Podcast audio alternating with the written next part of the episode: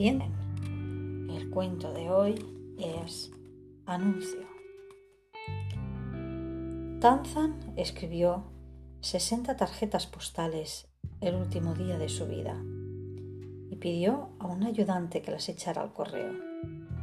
Entonces, este falleció. Las tarjetas decían, me voy de este mundo.